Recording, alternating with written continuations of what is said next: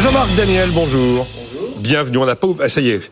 Professeur à l'ESCP. Voilà, redécouvrir les physiocrates pour une écologie libérale, plaidoyer pour une économie intégrant l'impératif écologique chez Odile Jacob. Membre du comité éditorial de Pour l'écho, avec à la une du numéro de février, l'ascenseur social. Voulez-vous en profiter? Point d'interrogation. François Ecal, bonjour. Bonjour. Fondateur de FIPECO.fr et professeur d'éco à Paris 1. Xavier Rago, bonjour. Bonjour. Président de l'OFCE, vous avez publié Civiliser le capitalisme chez Fayard. La French Tech, c'est merveilleux. On a un nombre de licornes incroyable, la dynamique est réelle en termes de hausse du chiffre d'affaires, de hausse du nombre d'emplois. Enfin, bon, 47 800 emplois créés en 2022, c'est très bien, mais ça reste quand même au niveau euh, macroéconomique. 11 milliards d'euros de chiffre d'affaires, c'est très très bien en 2022 pour euh, la French Tech 120, euh, mais LVMH à lui seul a fait 80 milliards d'euros de chiffre d'affaires. Donc évidemment, on en parle peut-être plus que le poids macroéconomique que ça représente. Seulement quand on regarde les secteurs dans lesquels ces entreprises évoluent, dans l'audit et les normes RSE, dans la fabrication de recharge électrique de nouvelle génération, dans euh, la fabrication de nourriture à base d'insectes, dans la fabrication de stations de recharge électrique, dans la fourniture de batteries à l'industrie automobile, dans la création de marketplace pour les e-commerçants, dans la robotique logistique pour le e-commerce. Eh, là, on est sur des... Alors évidemment, ce sont des entreprises qui sont toutes des licornes, mais que des licornes. Et du coup, m'est venue la question, Jean-Marc Daniel. Aux États-Unis, c'est comme ça qu'on fonctionne. On regarde, vraiment cas par cas, entreprise par entreprise. Et quand on a décelé un créateur d'entreprise de génie qui est dans un secteur de pointe, eh bien, on décide que la puissance publique va l'accompagner pour qu'il atteigne une taille critique assez rapidement, ce qui ne se produit pas chez nous. Il n'y a pratiquement aucune entrée en bourse. Il y a eu une seule entrée en bourse l'an dernier. C'était, euh, je vais la retrouver, euh, c'était 10 heures, voilà, du Next 40 qui est entrée en bourse. Il y en avait eu que deux en 2021. Et si l'État intervenait au bon moment, au bon endroit, sur le bon sujet, sur la bonne entreprise, avec le bon entrepreneur? Oui, le problème pour l'État, c'est de définir quel est le bon endroit, le bon moment, le bon entrepreneur. Et donc, le modèle américain n'est pas ce que l'on raconte. Hein. Il y a effectivement des, des, des, des, mécanismes qui sont des mécanismes d'ailleurs assez liés à l'armée, mais euh, la plupart des gens qui ont fait fortune aux États-Unis et qui ont créé des entreprises euh, de référence hein, sont des gens qui n'ont pas eu besoin de l'État. Le problème de l'État, c'est que, oh ben, écoutez, Amazon n'a pas fonctionné sur l'État, euh, que je sache. Bon, donc on pourrait multiplier les, cas. Et donc, je, je pense que le le véritable problème de la French Tech, comme de tout innovation et tout ça, c'est d'être une innovation et pas une invention. C'est-à-dire une invention, c'est une prouesse technologique euh, qui fascine, qui une euh, innovation, c'est quelque chose qui correspond aux attentes du consommateur. Et donc le véritable juge de paix, c'est pas l'État, c'est pas l'État qui va dire oh lui il est bon. mais il y a plein de, qui correspondent aux attentes des Blablacar correspondent aux attentes. Oui justement. Donc, Doctolib correspond aux attentes. Oui oui donc Doctolib et Blablacar ils n'ont pas eu besoin de l'État. Blablacar. Oui mais enfin on peut imaginer qu'ils aient une taille nettement supérieure, que le développement soit allé beaucoup plus vite. Écoutez, si Doctolib n'avait pas eu Covid, Doctolib serait probablement encore confidentiel. Oui, mais c'est pas l'État qui a mis en place le Covid. Non, c'est pas l'État qui a mis en place le Covid pour permettre à, Doctolib de se développer. Quant à Blablacar, il se développe à l'international, il se développe dans tout un tas d'endroits où l'État sait même pas qui il est et il se développe malgré tout. Hum. Et donc, je pense que encore une fois, le véritable juge de paix, c'est le consommateur. Le véritable euh, euh, le véritable danger pour ces entreprises, c'est de se retrouver en situation de dépendance de l'État. Bon, d'accord. Euh, Xavier Rago, par rapport à ça. Moi, je suis assez d'accord. Ah, je, la semaine dernière, la semaine dernière, nous étions déjà d'accord aussi. Avec Xavier Timbaud, je crois. Il faut, que je revienne un peu moins souvent. C'est dangereux. Il faut couder le micro vers vous. Voilà, Alors, déjà, un, ça, ça va paraître un peu abstrait, mais en tant qu'économiste, euh, il y a une façon de rentrer dans ces sujets qui est une, réflexion sur la politique industrielle moderne. C'est euh, quel est l'échec de marché? Qu'est-ce qui ne va pas qui justifie l'intervention publique? Parce que bien ah, sûr, si l'État intervient, c'est que quelque chose ne va pas. Bah, pas forcément. c'est une entrée. il y en a plusieurs, mais je commence par celle-là pour. Euh, donc, c'est quoi le sujet? C'est que nos amis financiers, les business angels, font mal leur travail, ils savent pas identifier les entreprises en croissance. C'est que les consommateurs sont importantes, mais que de 13 milliards, quoi. Oui, mais pardon, non, non, le, oui, 13 milliards, oui. Mais pourquoi il faudrait mettre plus? C'est qu'ils sont pas assez riches. Alors qu'on dit qu'un surcroît d'épargne, c'est que les, tours de table sont pas assez structurés, les financiers n'arrivent pas à se mettre d'accord pour avoir des tickets à des différentes tailles. Euh, on a déjà la BPI, elle fait beaucoup la BPI. Mmh, bien sûr. Bel objet la BPI, on en reparlera. Mais donc quel est le sujet vraiment qui empêche le développement de euh, ces entreprises euh, de, de la French Tech?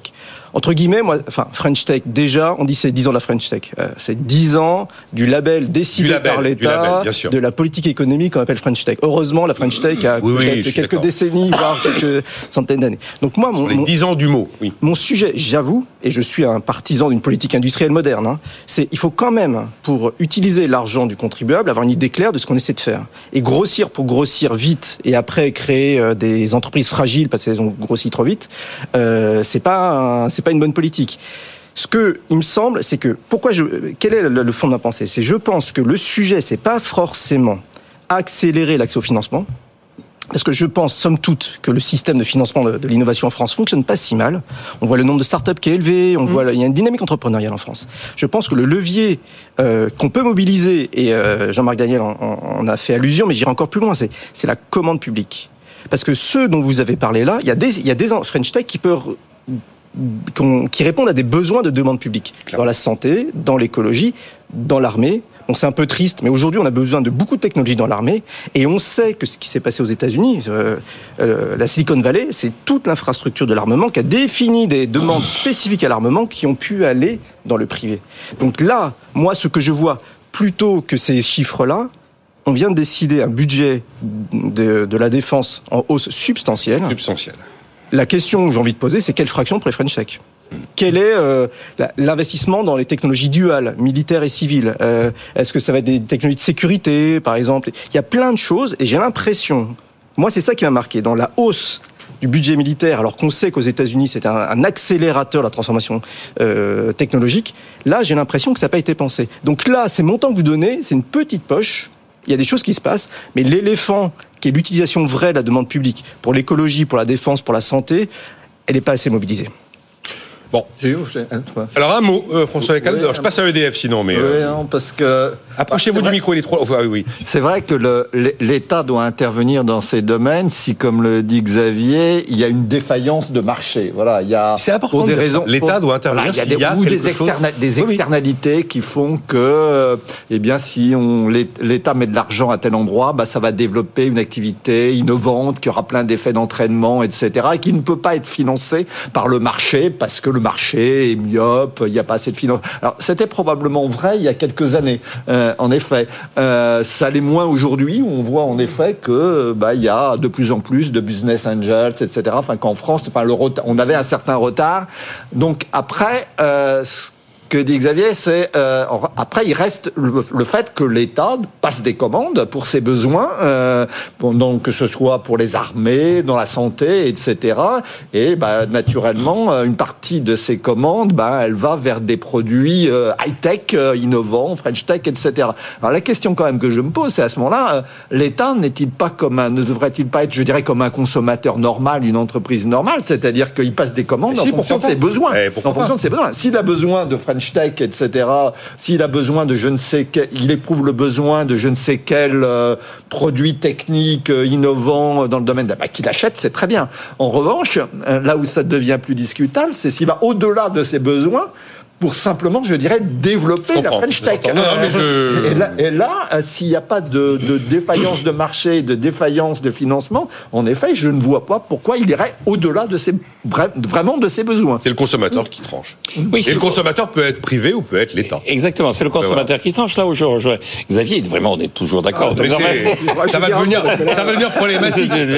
Non, c'est plus sérieusement. Je pense qu'effectivement, il va y avoir un enjeu considérable sur l'augmentation des dépenses militaires. Cette augmentation, c'est faite sur un discours qui est euh, la menace, qui est la fin de, des dividendes de la paix, tout ça. Mais euh, il n'y a pas encore eu d'analyse. Complètement faux. Oui, non, non, mais il n'y a pas encore eu d'analyse de euh, la, guerre en tant que telle, de, la guerre en Ukraine. Qu'est-ce qui, qu'est-ce qui, quelles sont les armes qui sont montrées les plus redoutables, les plus efficaces? Et donc là, on annonce des chiffres. Et, et, et là où je rejoins ce que vient de dire François, c'est qu'effectivement, l'État doit réfléchir aussi en tant que consommateur. Quand l'État français décide d'acheter son fusil en Allemagne, c'est un geste symbolique fort. Il y a eu des hurlements, des gens ont dit, vous vous rendez compte, la souveraineté, Clémenceau doit se retourner dans sa tombe s'il sait que l'armée française est euh, équipée par la, euh, par l'industrie allemande.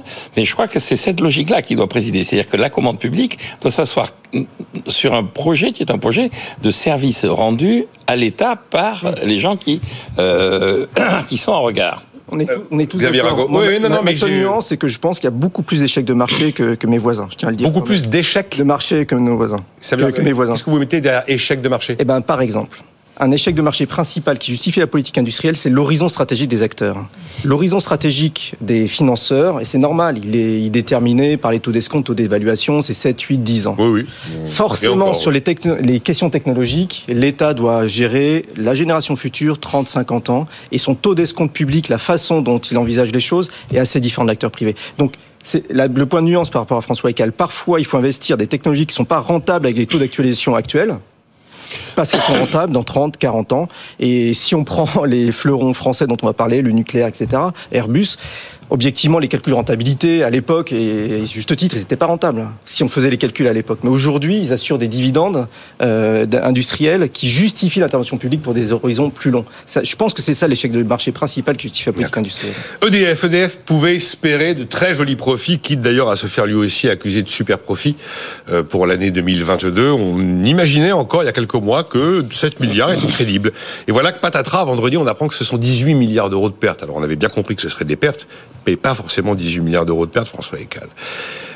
Comment vous regardez ce sujet? Qui faut-il blâmer? Est-ce que le, nœud- le, le cœur du problème, c'est le fameux AREN, l'accès euh, régulé à l'énergie nucléaire historique? Alors je ne sais pas très bien qui il faut blâmer parce que je pense que les responsabilités sont multiples. hein. Probablement. On a une responsabilité de l'État, de l'État euh, depuis très longtemps euh, liée fait, à ces tergiversations sur le nucléaire, qui a probablement Même les volte-face. ou les volte-face. Voilà. qui, qui a entraîné, enfin c'est c'est certainement une perte de compétences euh, en matière de voilà de, de maîtrise de, de l'outil des centrales nucléaires, qui se traduit aujourd'hui par tous les problèmes qu'on a euh, sur euh, la sur cette maintenance probablement des normes de sécurité qui sont un peu plus exigeantes qu'ailleurs d'ailleurs. c'est clair, c'est certain. Euh, c'est clair. Et puis, bah, en effet, euh, le- probablement le, ce, ce dispositif qui fait que euh, on oblige EDF à vendre une partie de l'électricité nucléaire à un prix qui est sans doute insuffisant, ses de la vente à perte même. Voilà, pour, on était à euh, 42 euros le mégawattheure sur les 100 premiers mégawattheures ou non, c'est des térawattheures. oui. Et, euh, et on est à 46 euros, 46 ou 49 sur les 20 supplémentaires qu'on a imposés pour l'année 2022. Et EDF est allé acheter une fortune se courant sur les marchés, n'ayant pas une capacité de production suffisamment opérationnelle, pour revendre ça en dessous de 50 euros à ses concurrents. Voilà. Il y a un truc qui cloche là. Voilà. Mais après, après, moi, en voyant ces chiffres, je me suis posé la question de leur impact sur les finances publiques.